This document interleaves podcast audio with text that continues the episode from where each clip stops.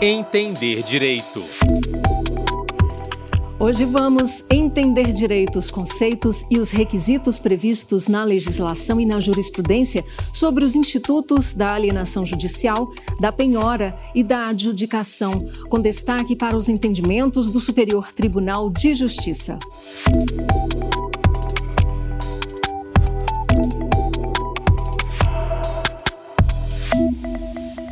Bom, eu sou Fátima Uchoa e de olho aqui no nosso telão já estamos aqui com os nossos dois ilustres convidados de hoje.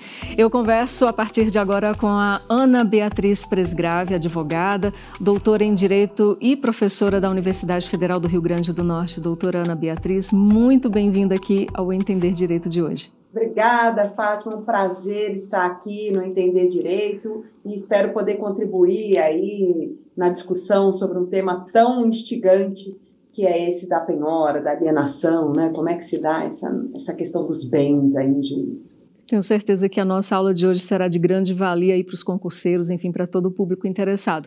Também temos como convidado o advogado parecerista e consultor jurídico Gilberto Gomes Bruschi, ele que é doutor e mestre em Direito Processual Civil pela PUC de São Paulo. Doutor Gilberto, seja também muito bem-vindo aqui ao nosso espaço do Entender Direito.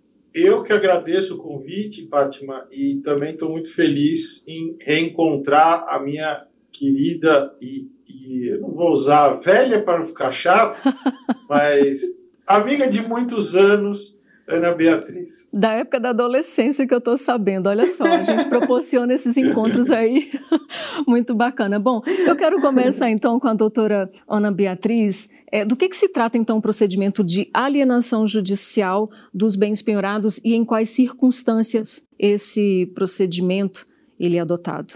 Olha, Fátima, a alienação judicial em si é um procedimento de jurisdição voluntária que é cabível em diversas circunstâncias é, especificamente com relação aos bens penhorados, é a forma que nós temos de é, permitir que esses bens sejam utilizados como pagamento de uma dívida que esteja sendo cobrada em juízo. Então, o bem foi penhorado e aí ele vai ser levado para a alienação. O que é alienar? É transferir para outra pessoa. Então, alienação judicial é uma forma de você, vamos dizer no, no popular, vender o bem judicialmente. Uhum. E é, quais são os tipos mais comuns de bens, ainda com você, professora Ana, que podem ser alienados judicialmente? Os tipos mais comuns que a gente vê no dia a dia são bens imóveis, né, normalmente casa, apartamento ou automóveis. Né? Temos muitos automóveis que são é, penhorados e aí levados à asta pública, né, levados a essa alienação judicial. Agora com o professor Gilberto. É, doutor Gilberto, quais são as formas de alienação judicial dos bens penhorados e as principais diferenças entre elas? Boa pergunta, Fátima. Ah, na verdade, nós temos previsão no Código de Processo Civil de três formas, e eu vou falar na ordem de preferência que o próprio CPC estabelece. Tá? Então, a primeira delas, que é a, a mais vantajosa para o executado, é a adjudicação. É, o que é adjudicação rapidamente? O credor tem um valor a receber desse executado. Então vamos imaginar que uh, ele tenha um crédito de 100 mil reais e ele tem um automóvel que vale 40 mil reais.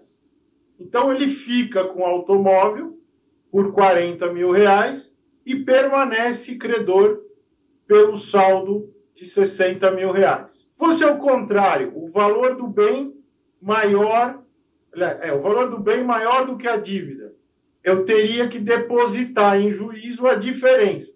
É como se o credor tivesse adquirindo do devedor o bem dele que havia sido penhorado. Por que, que ela é mais vantajosa para o executado? Porque ela tem que ser feita pelo valor da avaliação. Tá? Hum. Uh, provavelmente até você ia me perguntar isso depois, então eu já já estou uh, me adiantando. As outras duas formas de alienação previstas em lei são alienação por iniciativa particular, que pode ser feita pelo próprio credor ou por um corretor de imóveis credenciado ou por um leiloeiro, que não é muito utilizada, infelizmente, tá? E a terceira e última forma, que é a mais, in, mais interessante da gente discutir e a mais comum de ser feita, é o leilão.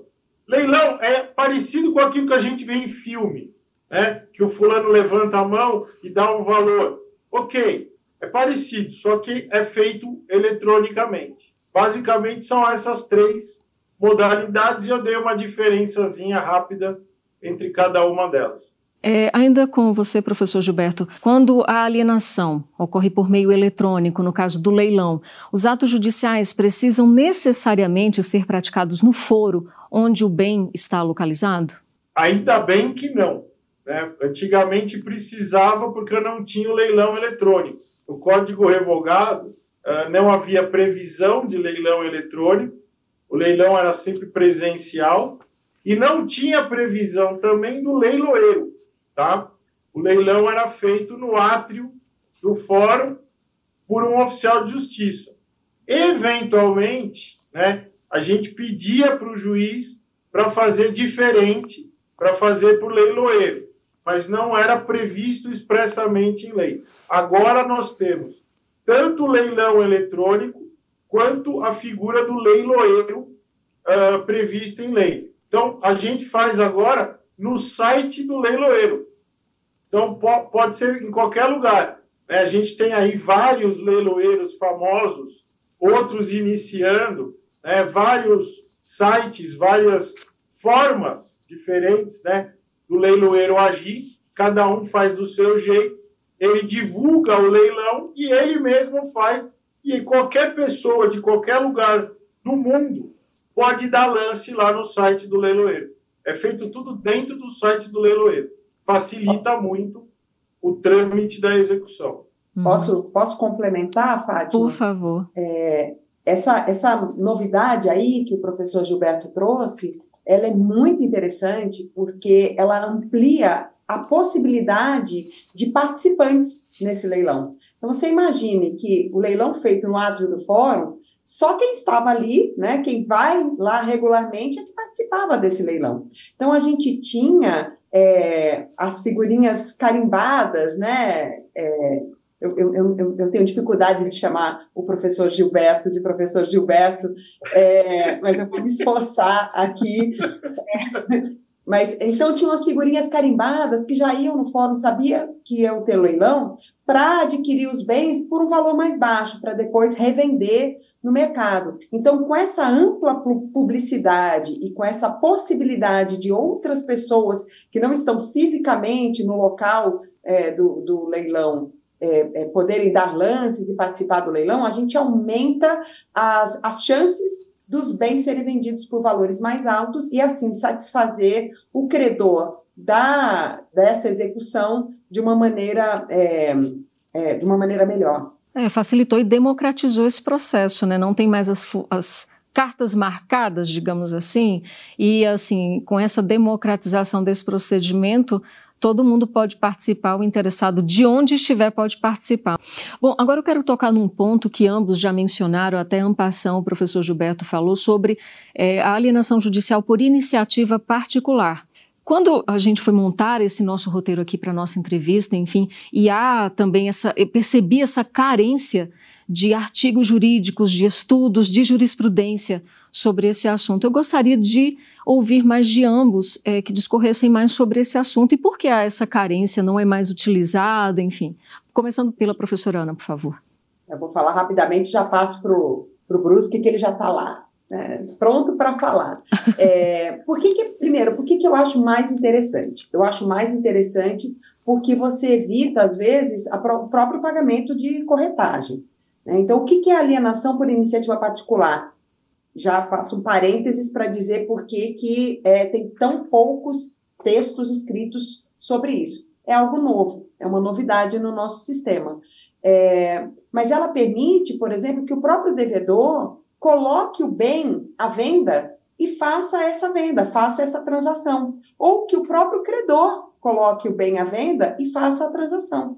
Então, é, você permite que os próprios particulares façam a alienação. Isso muitas vezes traz menos custo e traz uma maior velocidade nessa, nessa venda. Então, eu acho que é algo extremamente interessante, principalmente quando a gente está falando, imagine, de um automóvel que vai ficar um tempão esperando para ser levado a leilão. Então, eu posso falar: olha, eu, eu vou vender aqui esse carro, tudo bem, ele está penhorado, eu vou vender, e aí ele vai ser liberado e eu deposito o dinheiro em juízo. E aí a gente facilita a tramitação. Eu acho que é, o, esse, esse, o código de 2015, ele veio com uma, uma onda de é, tornar as partes responsáveis pelo direito que está sendo é, discutido em juízo, inclusive na parte da execução, que é o, o, o tormento dos processos é a fase de execução. Então, acho que utilizar mais essa execução por iniciativa particular poderia agilizar bastante a fase executiva dos processos. Antes de o professor Gilberto, ah, perdão, é, professor, antes de o professor Gilberto discorrer sobre o assunto, eu já tenho assim, já pairou aqui uma dúvida, né? É, o vendedor, aliás, o credor e o devedor, eles que optam por esse tipo da alienação, né, alienação judicial por iniciativa particular, e se há esse norteamento judicial para o procedimento? Vamos utilizar um exemplo eu vou dar para você conseguir entender e o pessoal com mais facilidade. A gente teve um caso aqui no escritório que era um, uh, meio complexo de entender, mas foi o seguinte: num divórcio litigioso, gerou uma decisão que foi parcial, né?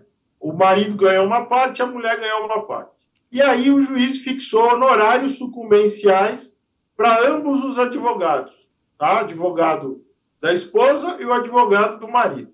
E os dois advogados promoveram execuções dos seus honorários para receber os honorários. E era um valor absurdo de honorários. E eu fui contratado para advogar para a patrona, que era advogada do marido, porque ela não sabia fazer execução. Aí ela pediu para eu fazer para ela, tá?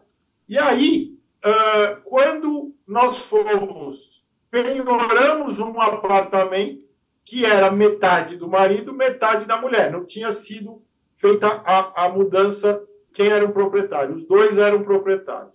E aí o que aconteceu? Foi feita a avaliação, avaliou-se o imóvel por um milhão e ia ser vendido no leilão. Já tinha sido nomeado leiloeiro e tudo. O advogado do devedor me ligou e falou assim: eu arrumei um comprador para o imóvel. Vamos fazer alienação por iniciativa particular? Eu falei, eu prefiro, porque se a gente mandar para leilão, vai vender por um valor menor e ninguém vai ser satisfeito. Se você vender esse imóvel, a gente consegue um valor maior. Só para vocês terem uma ideia, a venda do imóvel foi 200 mil acima do valor da avaliação.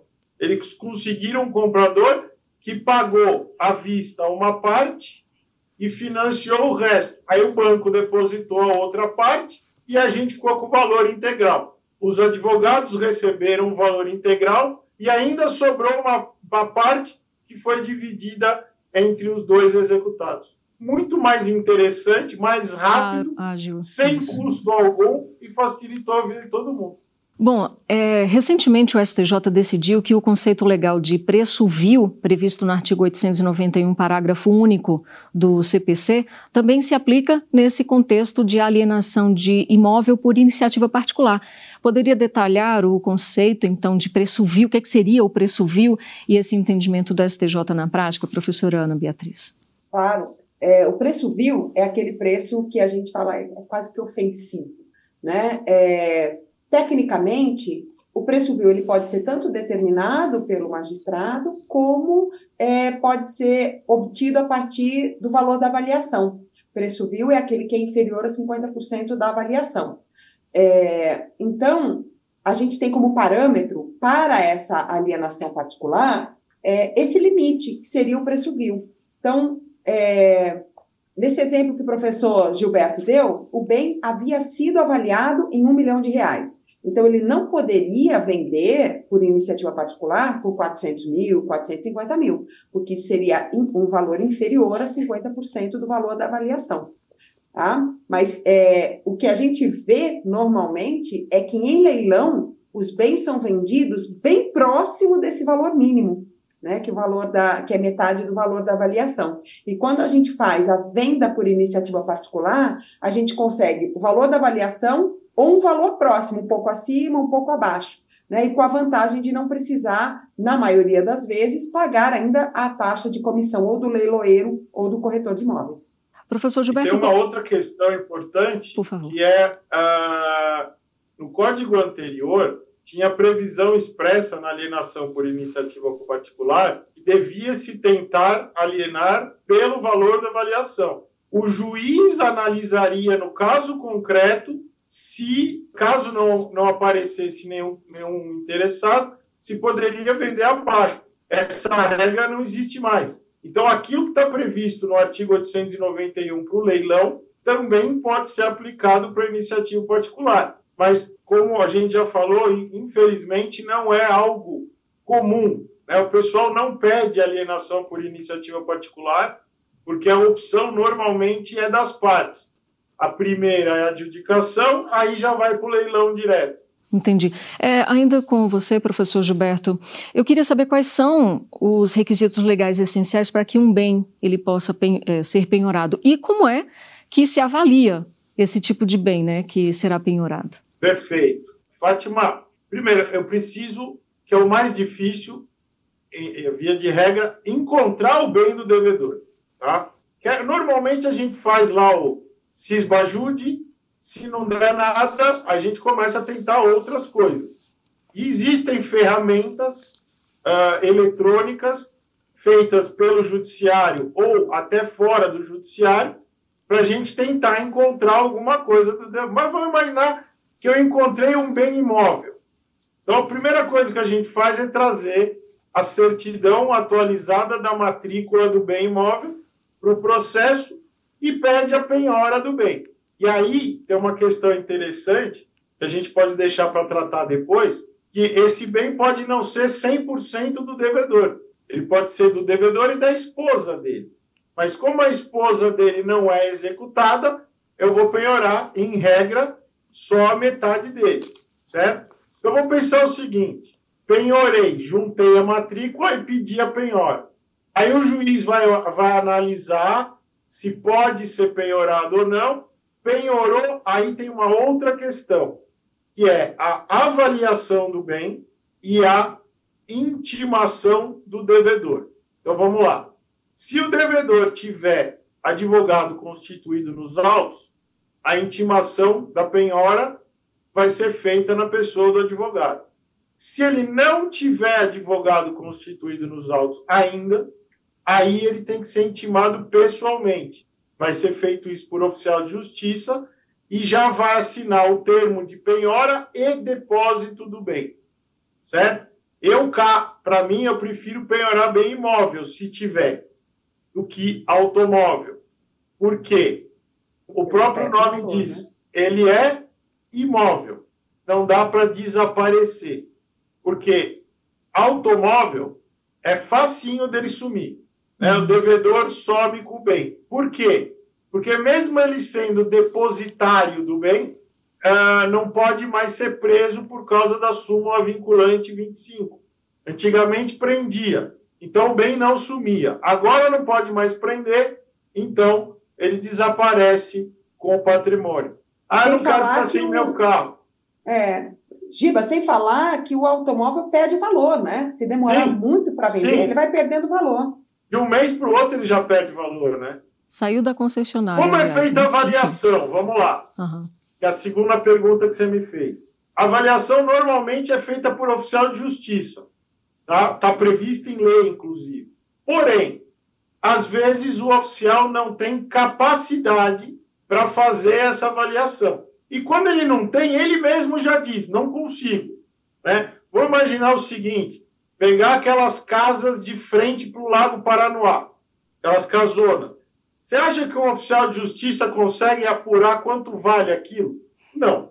Né? Então, o que, que ele vai fazer? Ele vai dizer que ele não tem capacidade e o juiz vai nomear ou um engenheiro civil, ou um corretor de imóveis, ou um arquiteto para fazer essa avaliação. E já aproveitando para facilitar, existem situações que a avaliação pode ser dispensada. Se quem quiser olhar lá na lei, está previsto no artigo 871 do CPC. Vamos pegar a primeira e a última, inciso primeiro e inciso quarto. O inciso primeiro diz o seguinte: se o devedor, por exemplo, indicar o bem e der o valor, e o credor concordar com o valor, acabou. Não tem mais discussão, o valor é aquele. E a do inciso 4, feita a penhora, se for um bem que é passível de ser analisado o valor pela, pelos anúncios na internet, sites públicos, etc., o valor vai ser aquele também. Então, por exemplo, um carro, eu posso usar a tabela FIP. Embora a tabela FIP seja irreal, eu posso usar a tabela FIP. Um apartamento, eu posso pegar anúncios no mesmo edifício em sites de imobiliárias. Faço uma média e chego num valor, sem problemas, tá? Artigo 871, inciso 4. Outros exemplos também, para ficar mais fácil a visualização, às vezes eu penhoro o estoque de uma, de uma loja. Né? E aí eu vejo na internet, ah, quanto é que custa esse computador aqui? Eu penhorei 30 computadores dessa marca e desse modelo. Aí eu vejo o preço desses computadores para ter um preço médio. Né? Então, isso também é, é possível. Mas é interessante isso que o, que o professor Gilberto trouxe, do inciso 1, é, que quando o autor, né, que é o exequente, e o réu, que é o executado, concordam com o valor da avaliação, esse vai ser o valor. Por quê? Porque a execução ela é feita para a satisfação do exequente. Então, se ele está dizendo que esse, é, que esse é o valor, então é porque é mesmo, né? O réu, que é o proprietário, está dizendo, olha, vale 150. E aí o credor, é o exequente, que é o, o a, a, execução é feita para satisfazê-lo. Então, ele é o, o ator principal, né? Se ele fala é 150, então vai ser 150. É, professora Ana Beatriz, a gente falou aí de apartamentos, né, de imóveis, mas eu queria saber se dinheiro ele pode ser penhorado também? Claro, ele é o número um da lista, uhum. né? Quando a gente pensa em penhora, a gente já fala, ó, vamos penhorar dinheiro, né? E aí a gente tem alguns sistemas hoje em dia, né, que a gente pede essa penhora judicial, hoje em dia o sistema chama Cisbajude, e aí a gente pede é, para que o, seja. É, o que, que faz esse sistema? Ele faz um rastreamento de todas as contas bancárias existentes em nome do devedor e vê se tem algum saldo positivo. Em tendo saldo positivo, ele bloqueia esse valor. Né? Bloqueando o valor, aí o devedor ele é intimado para ver se esse valor não é decorrente, por exemplo, de algum é, dos itens que são impenhoráveis, por exemplo, salário é impenhorável, é, depósito na caderneta de poupança até 40 salários mínimos é impenhorável, e o STJ já deu uma interpretação extensiva com relação a esse depósito, né, para entender que qualquer aplicação é, até 40 salários mínimos é impenhorável. Então, não se enquadrando em nenhuma das hipóteses de impenhorabilidade, esse valor vai ser utilizado para pagar o débito. Então, essa é a melhor alternativa, né? Quando o devedor tem dinheiro em conta, a gente solta rojões, né? Abre champanhe, porque o crédito vai ser efetivamente é, pago. Uhum. Fátima, eu queria, eu queria fazer um parênteses com relação a essa questão que a, que a Ana Beatriz falou, da penhora do dinheiro, do CIS-Bajude, que é um sistema muito melhor do que o antigo Bacenjude, né? Só para você entender a diferença entre os dois. O Bacenjude bloqueava hoje e liberava amanhã. E era uma vez só. Então, para você ter a sorte de achar alguma coisa na conta do devedor em uma tentativa de bloqueio, era assim, né? O fulano é, tinha uma sorte absurda. Hoje, eu consigo usar no Cisbajude, é, até um termo que eu gostei, que está no sistema lá na, na, no regramento, que é o cisbajude teimosinha. teimosinha. Por que teimosinha? Porque ele fica fazendo reiterações de bloqueios.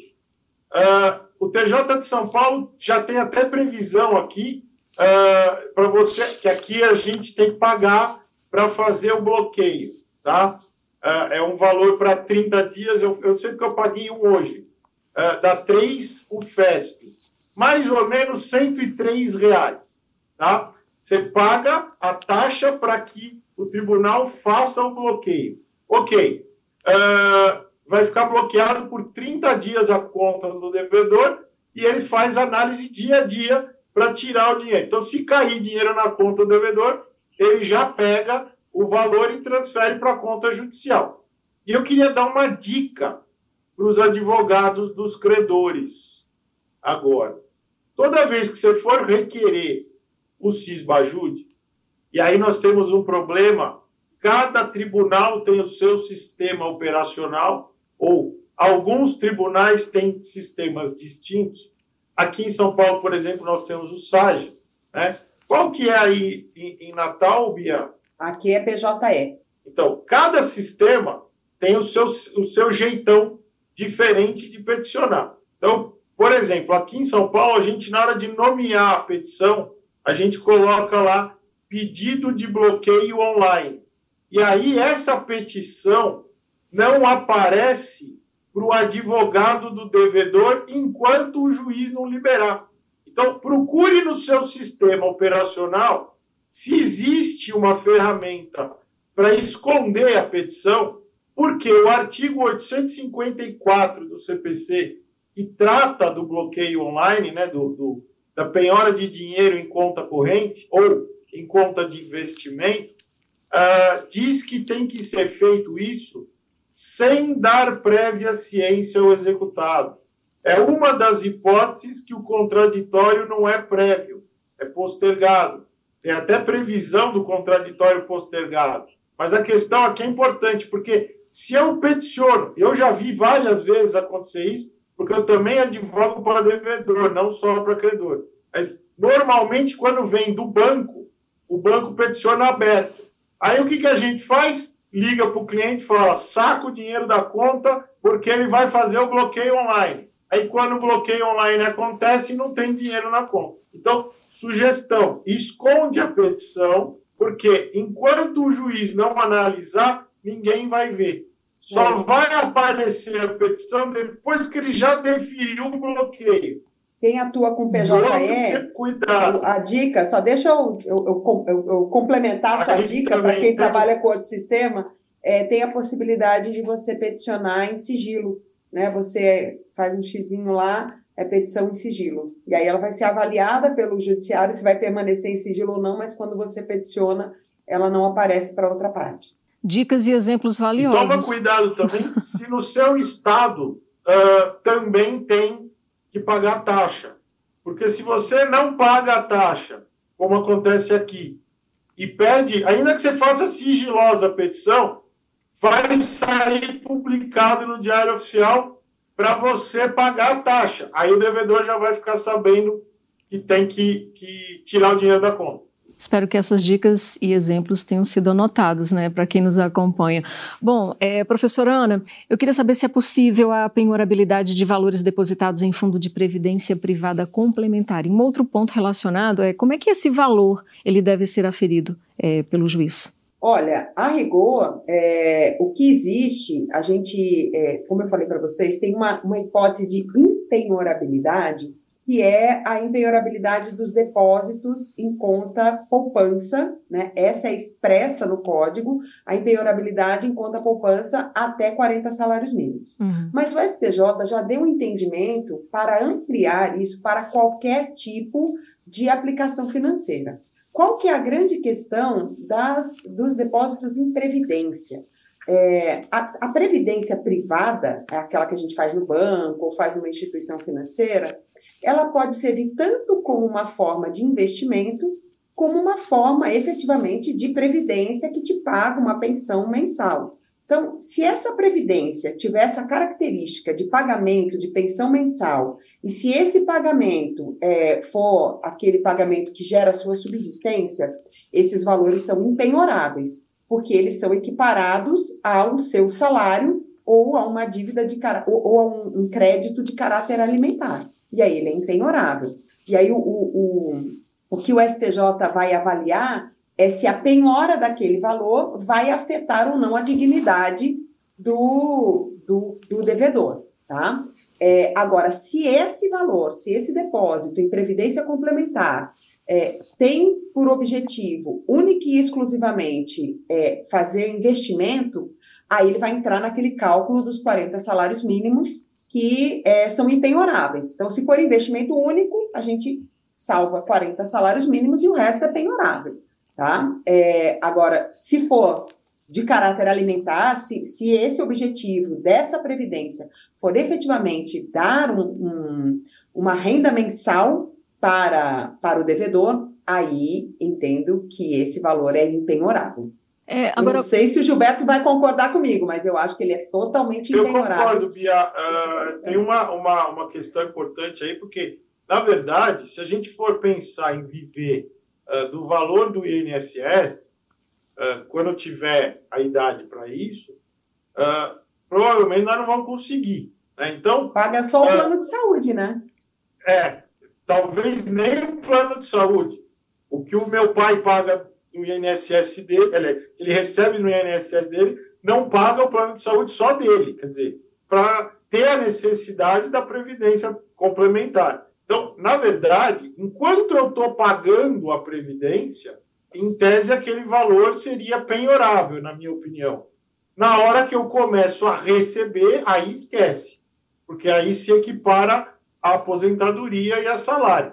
Então, como as decisões do STJ nesse sentido, tanto de VGBL também, quanto PGBL, eles falam que tem que analisar o caso concreto, porque não dá para fazer uma decisão genérica. Professor Gilberto, a gente está falando aí de empenhorabilidade, já falamos né, sobre a empenhorabilidade. Agora eu quero saber do bem de família especificamente. Né? O STJI tem uma vasta jurisprudência sobre esse aspecto aí. Eu queria saber as exceções, de acordo com a jurisprudência, enfim, os entendimentos é, da, da, do judiciário de um modo geral, sobre as exceções da empenhorabilidade quanto ao bem de família. Bom, eu queria fazer um comentário aqui com relação ao bem de família. Não sei se a doutora Ana Beatriz vai concordar comigo, espero que sim, e fazer um paralelo com a decisão uh, recente que foi proferida esse ano, acho que foi em abril desse ano, com relação à, à limitação ou à mitigação da empenhorabilidade de salário. A professora Ana Beatriz falou agora há pouco sobre a regra que diz que salário é empenhorável, salvo quando a dívida tiver natureza alimentar ou o salário for superior a 50 salários mínimos. Saiu uma decisão do STJ em abril desse ano, em embargos de divergência, que reiterou o entendimento anterior de 2018. Quer dizer, desde 2018 o entendimento é esse. Quer dizer, a, a decisão é a seguinte: olha, se o fulano que deve ganhar menos de 50 salários mínimos, o salário dele mensal pode ser penhorado numa fração, desde que a subsistência da família seja mantida. mantida. Certo? Ah, inclusive, a decisão recente diz que a lei não ah, veda que seja feita essa mitigação. E existe uma decisão antiga, de 2017, Uh, inclusive, nós discutimos muito sobre isso naquele grupo que temos dos professores lá. Antes de que começasse a mudar o tema do grupo, eu, a gente discutiu isso. Se eu posso ou não limitar a empenhorabilidade do bem de família, vamos imaginar o seguinte, para ficar fácil de visualizar. Fulano mora num imóvel de 15 milhões de reais e tem uma dívida de 500 mil reais. Posso penhorar este imóvel de 15 milhões? O entendimento por maioria de votos da quarta turma foi o seguinte: olha, a lei não traz ressalvas. Não podemos criar a ressalva pela jurisprudência.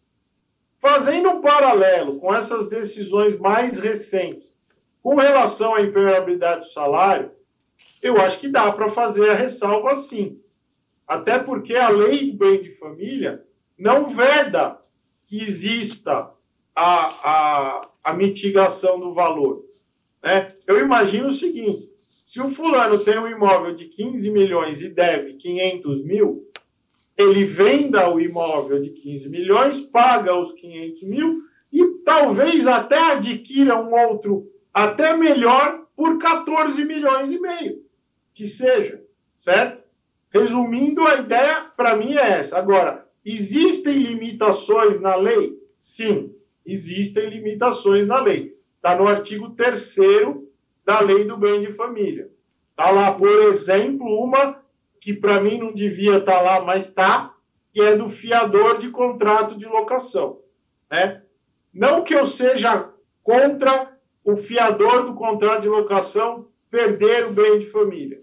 Eu acho que deveria ter uma possibilidade de, se o fiador pagar o débito, ele se subroga contra o inquilino e pode pegar o bem de família do inquilino também, porque afinal de contas a dívida é do inquilino. Mas resumindo a história, se alguém vier te fazer o convite para ser fiador de locação, diga não logo né? Porque depois você vai perder o amigo mesmo. Então você já perde o amigo falando não. Você sabe que essa é a maior dica que eu dou para os meus alunos, né? Eu falo, gente, a aula toda, do semestre todo, vale por essa dica. Nunca, nunca na sua vida seja fiador num contrato de locação. Você quer ajudar alguém? Você ajuda, você paga o seguro garantia da pessoa. Né? Você ajuda sem arriscar o seu bem de família. Porque, para mim, isso é um contrassenso absurdo, é, muito embora já tenha decisão no sentido da constitucionalidade desse dispositivo pelo STF, eu acho absolutamente inconstitucional, é, mesmo porque o artigo, é, o artigo 6, salvo engano, da Constituição, coloca o direito à moradia como um direito fundamental, um direito social, e é um contrassenso no nosso sistema que o devedor que é o locatário, tenha a proteção do bem de família e o fiador não tenha essa proteção. Mas falando em exceções, Fátima, é, o, o, a própria lei do bem de família, ela traz diversas exceções. É, a gente pode ter como uma regra geral dessas exceções, são as dívidas do próprio imóvel. Então, quem acha, por exemplo, que pode parar de pagar o condomínio e que não vai ter penhorado bem porque é bem de família, está muito enganado porque essa é uma das exceções. Então, condomínio do próprio imóvel, IPTU do próprio imóvel, a dívida de financiamento daquele próprio imóvel. Então, todas as dívidas que forem decorrentes do próprio imóvel, seja de aquisição ou de manutenção desse imóvel, essas dívidas são excepcionais, tá? Com relação a elas, pode sim ter a penhora do bem de família. Outras exceções previstas na lei: dívida de caráter alimentar, então, você imagine que tem um genitor, né, uma mãe ou um pai devendo alimentos para o filho e o único bem que ela possui é o bem de família, só tem o imóvel em que ela reside. É, esse bem é penhorável? Sim, esse bem é penhorável para pagar essa dívida, porque essa dívida tem uma natureza alimentar. Tá? Então, a gente tem essas exceções. E aí eu já vou te adiantar uma, uma questão que normalmente surge na prática. É, Muitas vezes, é, a, a, o casal se separa e aí o, um dos cônjuges, normalmente os filhos ficam com a mãe, morando com a mãe, e o pai constitui uma nova família, certo? Vai morar com essa nova família numa nova casa. E aí a casa da residência anterior, normalmente, fica em nome dos filhos, com usufruto da mãe, é, até para evitar problemas na partilha, e o pai compra uma nova casa para morar com a nova família. E essa nova casa pertence metade a ele, metade à nova esposa. Quem é o devedor de alimentos? O devedor de alimentos é o pai.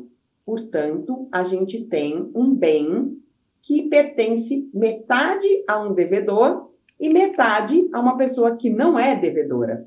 E aí a gente fica na situação.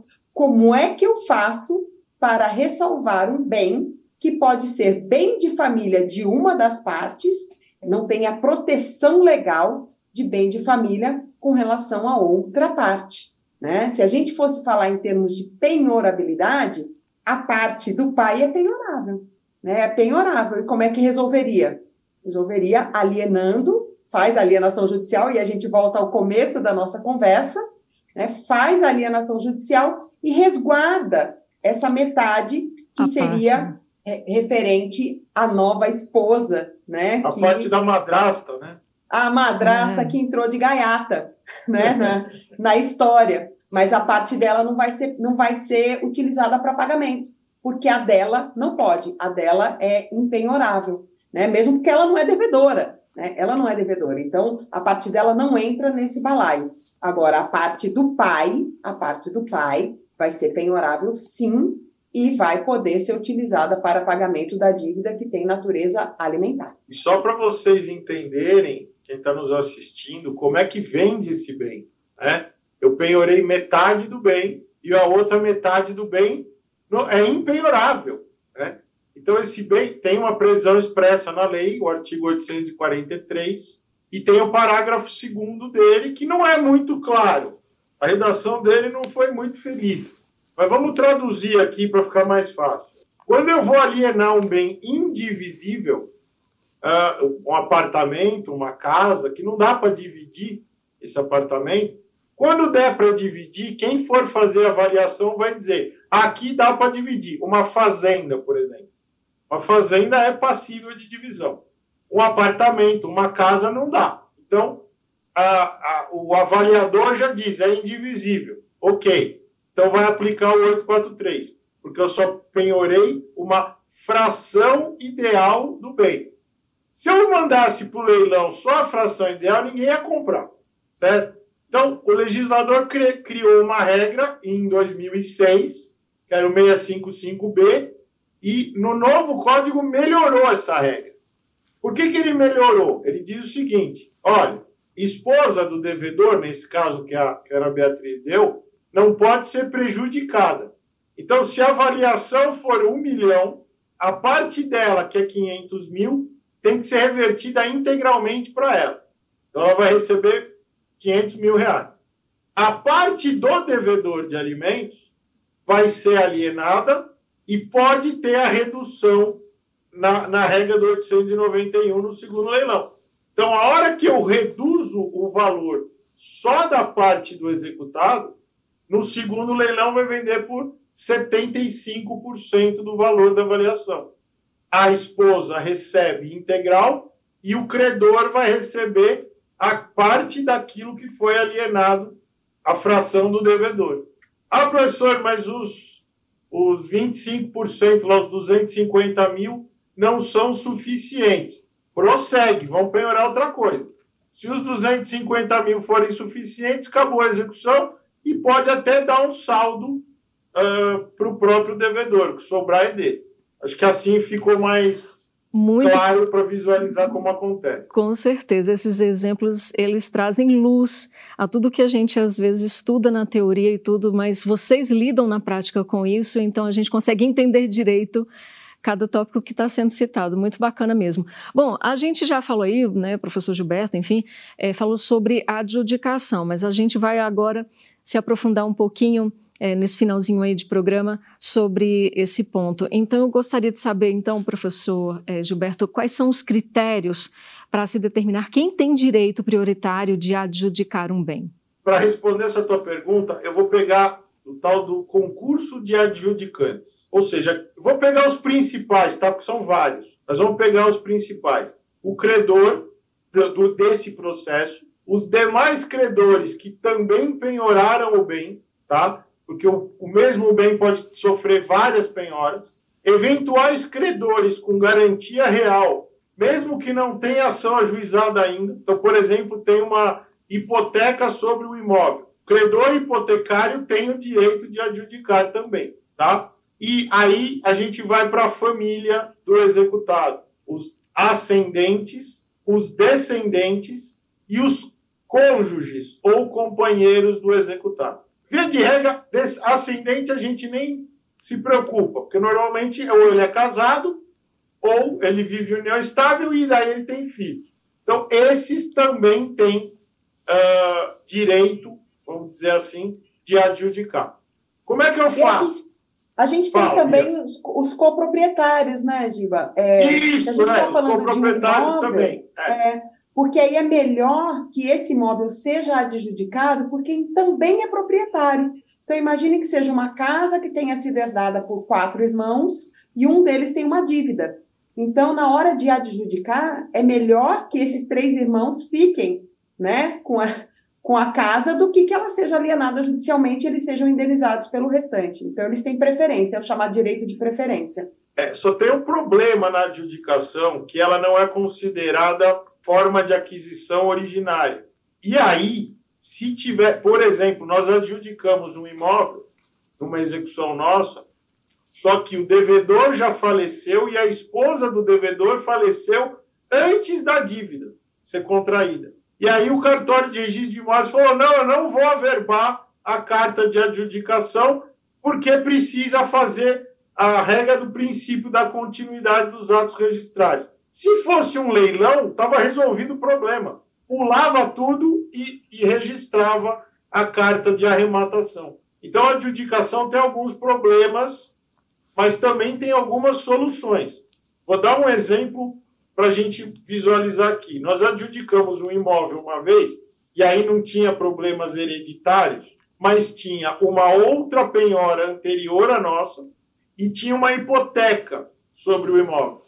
Quando nós penhoramos o imóvel e o nosso processo andou numa velocidade que, que daria para fazer o leilão rápido, eu pensei, se for para o leilão, não vai sobrar nada para nós, porque a penhora que tinha era trabalhista e o, e o credor uh, com garantia real está na frente também. Então a gente não ia receber nada. E aí, o que, que a gente fez? Eu pedi a adjudicação do bem e tivemos que intimar os outros credores que também tinham interesse em adjudicar. O trabalhista não disse nada e o credor hipotecário peticionou e falou assim: vou me manifestar no momento oportuno. O momento oportuno era agora, né? não se manifestou, perdeu.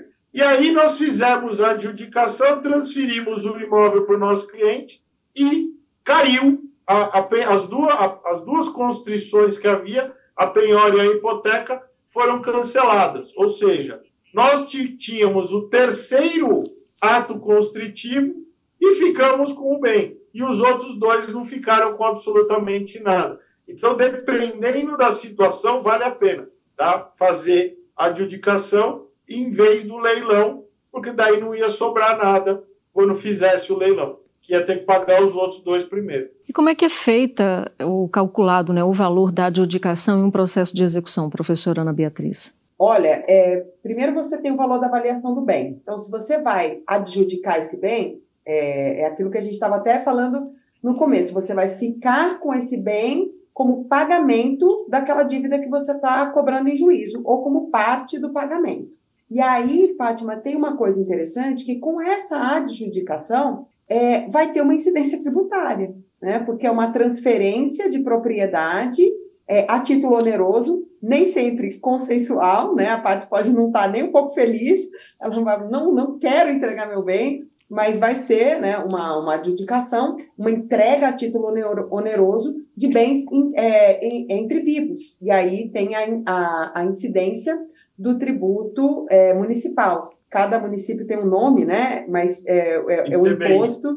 É, ITBI ou ITIV, é, cada, cada município dá um nome, mas é o imposto de transmissão de bens intervivos né, é, entre, é, entre pessoas é, que estão vivas, não é em decorrência da morte, que aí é um tributo de, de competência estadual. Então, vai ter sim incidência tributária nessa adjudicação. Isso é importante, né, alertar as pessoas de que além de pagar o bem, vai ter que também pagar essa transferência e o registro para registrar o bem no cartório de registro de imóveis. Só para complementar, uh, eu queria fazer um, um parênteses com relação ao valor da avaliação ou, ou melhor, o valor da adjudicação.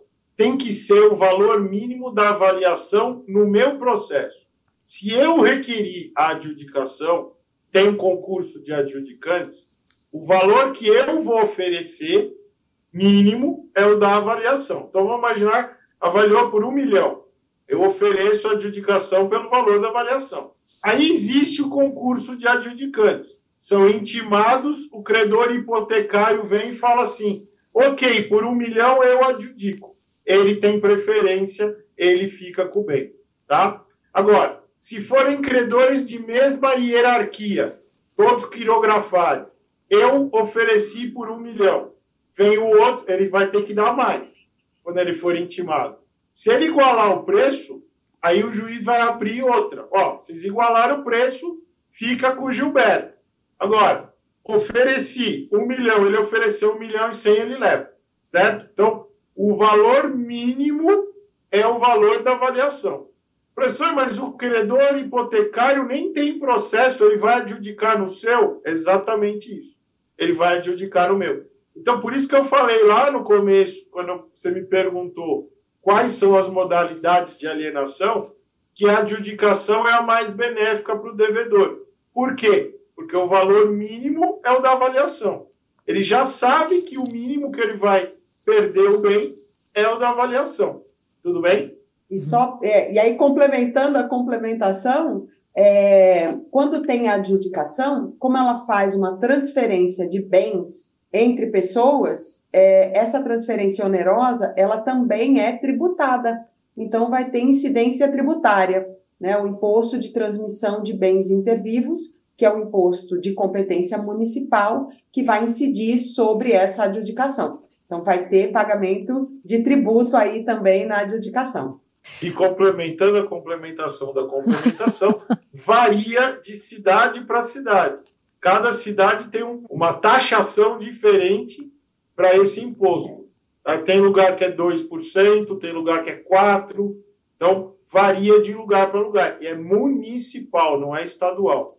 Só para a gente fechar a nossa entrevista, infelizmente o tempo está acabando, eu queria saber da professora Ana Beatriz se a adjudicação ela pode ser requerida a qualquer tempo é, durante o, o, processo da execução judicial. Pode sim, Fátima. É, a adjudicação ela pode ser pedida até o momento da realização da asta pública. Então, é, o, o credor querendo ficar com o bem, querendo adjudicar o bem, ele pode fazer o pedido até o momento da, a, da alienação. Sério que eu Tem nem uma senti... questão importante também, que Sim. é o seguinte, vamos imaginar que o leilão foi feito, foi para o leilão, e não deu o licitante, não apareceu ninguém para comprar o, o bem que estava penhorado lá. O credor ainda pode pedir adjudicação depois. Normalmente, quem escolhe qual vai ser a forma é o credor, tá? Credor quer adjudicar, ele já peticiona e fala: Eu quero adjudicar, eu quero leilão. Aí o juiz determina a nomeação do leiloeiro. Outra dica que eu vou dar: se você conhecer algum leiloeiro bom, indica já quando você pede o leilão, porque daí já facilita, porque senão o juiz vai nomear algum. E às vezes esse algum do juiz não é tão bom quanto o que você iria indicar, certo? Uh, e às vezes ele não tem interesse, é mais um bem, né? e às vezes o seu, é, é aquele bem é fantástico para ele, então ele vai fazer ampla divulgação. Quanto mais licitante, maior o preço uh, que vai ser atingido. Então, uh, quando a gente escolhe a adjudicação, é porque tinha algum motivo para isso. Foi para o leilão, não deu licitante, eu ainda posso adjudicar. É, até a, até a alienação do bem, né, por isso que eu falei que até a asta pública, até o momento da alienação, ele pode adjudicar, mesmo porque a gente não pode esquecer, Fátima, aí a gente volta de novo para o começo. É, a execução ela é feita para satisfazer o credor. O credor. Né? Muito embora exista o princípio da menor onerosidade para o devedor, ou seja, se eu tenho duas ou mais formas de satisfazer o credor, é, e uma delas é menos onerosa para o devedor, Aí eu vou escolher essa que é menos onerosa. Mas é, eu não posso tirar de vista qual é o objetivo principal da execução. O objetivo principal é satisfazer o credor. Bom, eu ficaria aqui conversando por horas e horas a fio com ambos. Sendo assim, essa lua, tentando ser uma aluna exemplar, mas a diretora do programa já me soprou aqui no ponto que o nosso tempo, infelizmente, acabou. Só tenho a agradecer demais aqui a confiança aqui em nosso trabalho, o aceite né, do, do nosso convite, a nossa advogada e professora Ana Beatriz Presgrave. Agradeço demais a sua participação aqui no Entender Direito, professora. Foi um prazer, Fátima. É, espero que as questões tenham ficado mais claras. Realmente é um tema que às vezes é meio tormentoso, principalmente porque a gente está falando da fase final lá do processo de execução, que é onde fica o nó do, o nó do processo é na fase de execução, então espero que tenha facilitado e que tenha ajudado e foi um prazer participar. Claro, né? Agradeço também a participação do advogado parecerista e consultor jurídico é, Gilberto Gomes Bruschi. Professor Gilberto, grande satisfação tê-lo aqui conosco. Fátima, eu adorei participar e fico à disposição de vocês para qualquer outra necessidade e também fiquei feliz de rever a amiga Ana Beatriz. Mais uma vez, muitíssimo obrigada pela participação de ambos aqui no Entender Direito de hoje. E se você quiser conferir novamente este e outros programas, é fácil. Acompanhe a programação da TV e da Rádio Justiça e no canal do STJ no YouTube. Você pode se inscrever para conferir o nosso material, entender direito comigo, além de curtir e compartilhar absolutamente tudo. Também estamos nas principais plataformas de podcast.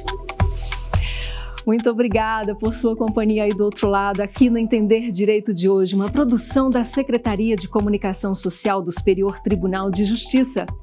A gente se encontra.